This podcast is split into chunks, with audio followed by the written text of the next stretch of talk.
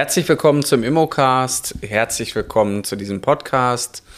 Ja, und auch herzlich willkommen zu dieser besonderen Folge. Wir haben nämlich die 100. Folge auf diesem Podcast. Und ich hätte gar nicht gedacht, wie schnell das alles geht. Mein Name ist Carsten Frick. Ich bin Immobilienmakler aus Leidenschaft. Ja, und verfolge dieses Geschäft schon viele, viele Jahre und bin schon seit fast, ja, eigentlich 22 Jahren bin ich selbstständig. Ja, und auch ich habe meinen Weg in meinem Leben mal verändert. Ich habe irgendwann mal was ganz anderes beruflich gemacht und habe mich dann entschieden für einen Job, den ich heute mit Leidenschaft und Herzblut ausfülle.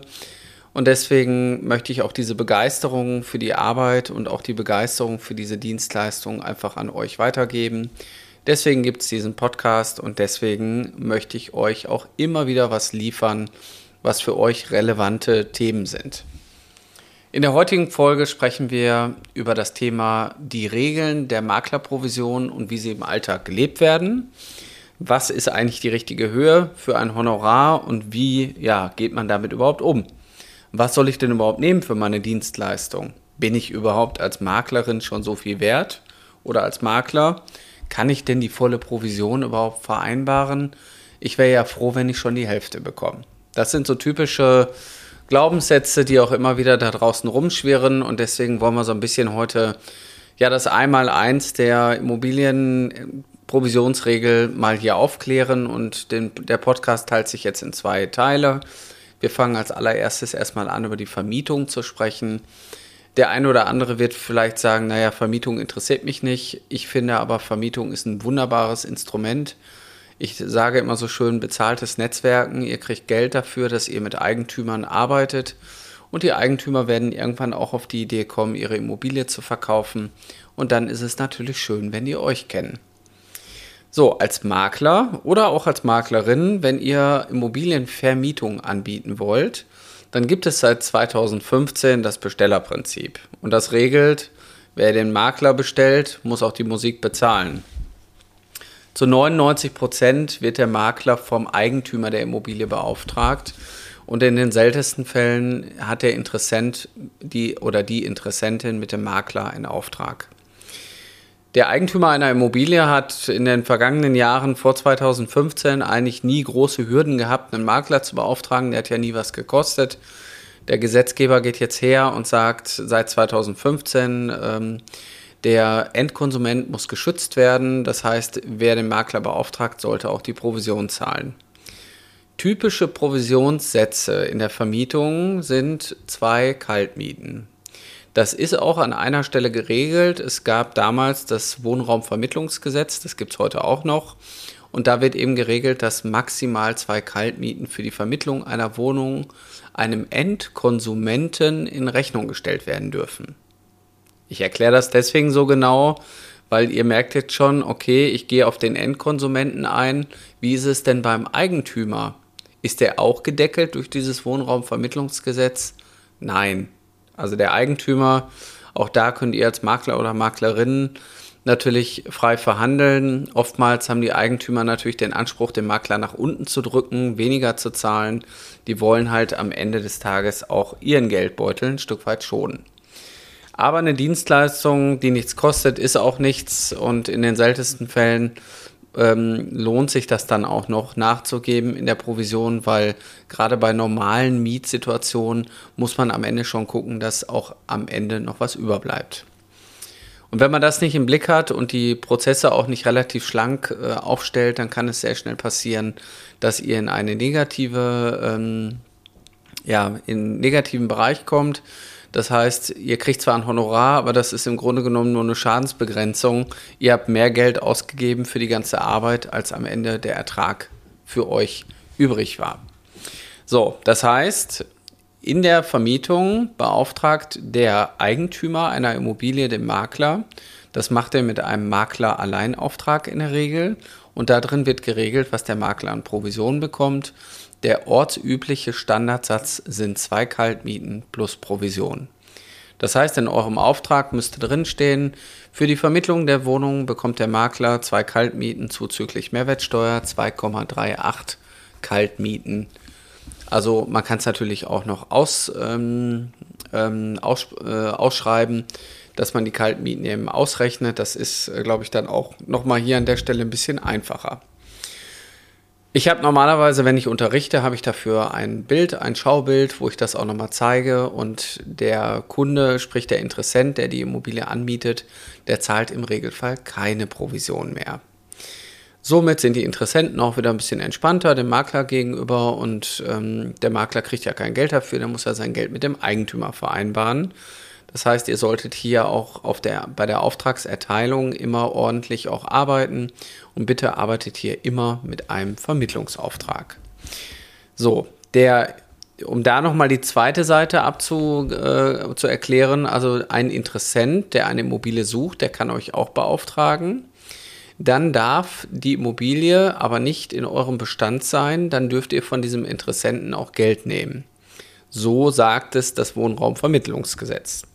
Ihr könnt mit dem Interessenten was vereinbaren, aber es ist gedeckelt auf maximal zwei Kaltmieten durch das Wohnraumvermittlungsgesetz. Also das andere war, die, war das Bestellerprinzip. So, passiert aber in den seltensten Fällen. Wir haben sehr viele Vermietungen auch im Jahr und ähm, haben eigentlich damit relativ wenig Berührung. Kann natürlich auch sein, dass ihr in Märkten seid, wo das anders ist. anders ist es natürlich auch im Verkauf. Im Verkauf kann man erstmal sagen, ein Makler, der Immobilien verkauft, der kann damit gutes Geld verdienen, er muss aber auch viel dafür tun. Das heißt, ohne Preis kein oder ohne Fleiß keinen Preis am Ende des Tages.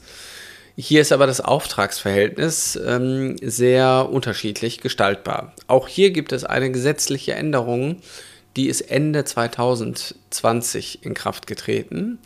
Da wurde das, die Maklerprovision nochmal novelliert und da hat, hat der Gesetzgeber auch gesagt, es kann doch nicht sein, dass der arme Endkonsument, der jetzt ein Haus kaufen will oder eine Wohnung zur Eigennutzung, so viel Geld für den Makler zahlen muss. Teilweise 5, 6, 7 Prozent inklusive Mehrwertsteuer. Dann hat der Gesetzgeber gesagt, naja, okay, für den Fall, dass der Makler auch Geld vom Käufer haben möchte, von dem Interessenten, dann muss der Makler aber auch im Innenverhältnis eine Provision vereinbaren, weil der Interessent darf maximal 50 Prozent der Gesamtprovision zahlen. Der Interessent hat sogar das Recht, ähm, bevor er bezahlt, vom Makler einen Nachweis zu bekommen, dass der Makler auch tatsächlich das Geld vom Verkäufer, Schrägstrich Auftraggeber, bekommen hat. So, und diese gesetzliche Regelung, die gilt halt nur für Endkonsumenten, für Leute, die eine Immobilie kaufen zur Eigennutzung. So, alles andere, was nicht Endkonsumenten oder Endverbraucher sind, sind sogenannte Gewerbetreibende oder Mehrfachimmobilienbesitzer, die unterliegen halt nicht dieser Regelung. Das heißt, wenn ihr mal Gewerbeobjekte verkauft, Gewerbeimmobilien, Mehrfamilienhäuser oder auch Eigentumswohnungen ganz klar mit dem Ziel zur Vermietung, unterliegt das halt nicht dieser gesetzlichen Regelung, dass der Interessent nur maximal bis zu 50 Prozent der Provision tragen muss. Hier gibt es aber noch ein paar grundsätzlich andere Unterschiede.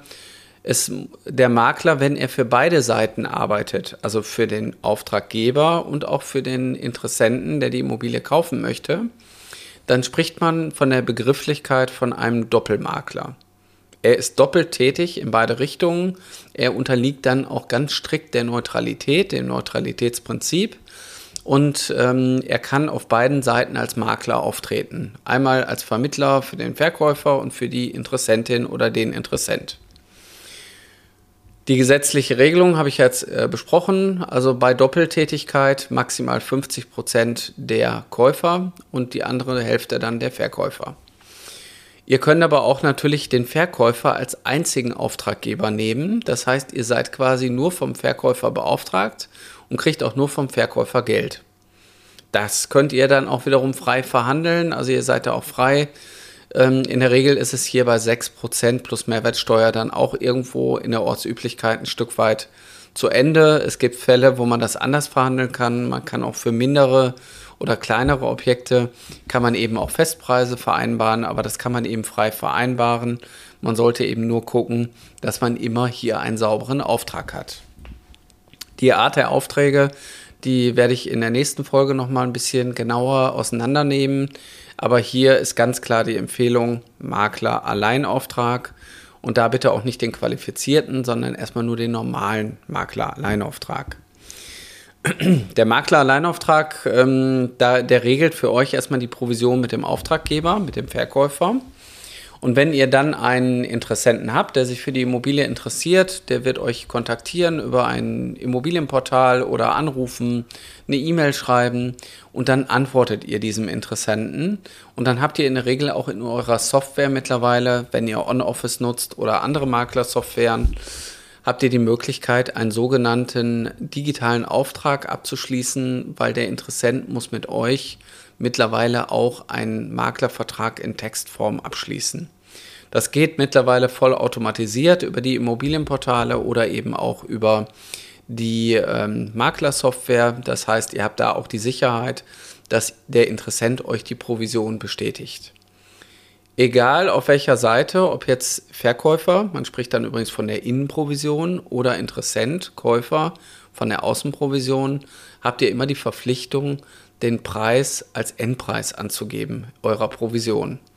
Und hier ist es so, bei 3% plus Mehrwertsteuer sprechen wir von 3,57%, die ihr hier quasi mit in den Auftrag schreibt und bitte auch so ins Exposé eintragt.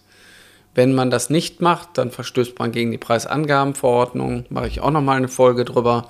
Das wäre blöd, weil dann müsste der Interessent im Grunde genommen nur den Prozentsatz zahlen, den er sieht, abzüglich der Mehrwertsteuer.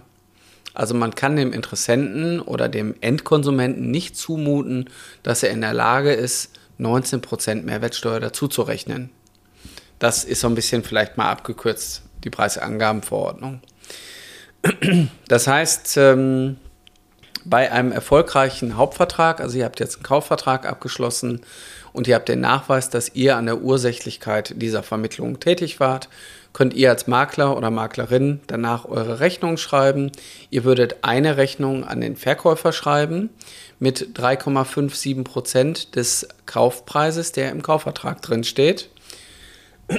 Und eine zweite Rechnung könnt ihr schreiben an den Käufer der Immobilie und dann eben auch mit der vereinbarten Provision. So, was sind so die typischen Herausforderungen? Die Herausforderung ist, dass man am Anfang seiner Karriere oftmals nicht an sich glaubt und sich denkt, naja, mit der Hälfte wäre ich auch zufrieden. Man traut sich nicht, seine Provision durchzusetzen. Und das finde ich hier auch ganz wichtig, dass wir das hier mal besprechen. Ihr solltet immer dafür sorgen, dass ihr eure Provision durchgesetzt bekommt. Ihr seid das Geld auch wert, solange ihr auch eine gute Ausbildung habt. Also für jeden, der jetzt den Immobilienmarkt betritt und sagt, ich möchte ein bisschen makeln, die Informationen, die hole ich mir schon irgendwo her, ähm, dem kann ich einfach nur ans Herz legen, sucht euch bitte einen Bildungsträger, der euch gut ausbildet. Getreu nach dem Motto, Wissen ist Macht. Und ähm, ihr solltet gerade auch diese Dienstleistungen nicht einfach so auf die leichte Schulter nehmen. Ein gut ausgebildeter Immobilienmakler, der hat auch eine gut ausgebildete Ausbildung genossen. Also eine Fortbildung gemacht. Die Fortbildung ist natürlich wichtig, weil ihr müsst diese ganzen rechtlichen Rahmenbedingungen kennen. Mietrecht, Vertragsrecht, Grundstücksrecht, Flächenplanung von Städten, städtebauliche Entwicklung. All die Dinge sind wichtig, um überhaupt den Beruf auszuüben. Und wenn ihr jetzt an einer Stelle steht, wo ihr sagt, naja, ich habe von Immobilien eigentlich noch gar nicht so viel Ahnung, aber das, was ich jetzt hier höre, das interessiert mich schon und gerade auch, ich würde gerne auch zukünftig einfach Geld mit Immobilien verdienen, dann könnt ihr bei uns in die Ausbildung kommen. Weil genau das machen wir. Wir haben ja eigene Betriebe und haben mittlerweile auch deutschlandweit Lizenzpartner aufgebaut, die bei uns auch in der Akademie groß geworden sind. Ich habe Menschen beigebracht, wie sie die Immobilienwelt leben und atmen können und wie sie selber an sich glauben, um diese 3,57 Prozent beim Eigentümer auch durchzusetzen. Und diese Spezialausbildung, die wir anbieten, geht halt über ein halbes Jahr, wo wir euch bei, den, bei der praktischen Umsetzung auch begleiten. Und wenn ihr wollt, begleiten wir euch auch einen ganz, ganz, ganz langen Weg noch danach. Viele sind nach der Ausbildung bei uns geblieben, haben gesagt, das bringt uns was, ich will da weitermachen. Und das macht mir persönlich sehr viel Freude, weil es einfach einen großen Sinn stiftet für das, was wir hier tun. Ich möchte die Immobilienwelt mit dem, was wir hier machen, ein Stück besser machen. Und wenn ihr Lust habt auf Immobilien, dann meldet euch doch einfach an unter www.mein-makler.com slash Ausbildung. Da könnt ihr das Formular ausfüllen und dann nehmen wir Kontakt mit euch auf, gucken, ob es auch zusammenpasst. Wir arbeiten also auch nicht mit jedem zusammen und wir wollen einfach Menschen ermöglichen, ihren Traum zu leben. Also, vielleicht sehen wir uns mal bald wieder oder auch bei der nächsten Folge. Das war die hundertste Folge. Wenn euch die Folge gefallen hat, ich freue mich über eine Bewertung. Das bringt den Podcast hier natürlich auch ein Stück weiter. Bis bald, euer Carsten.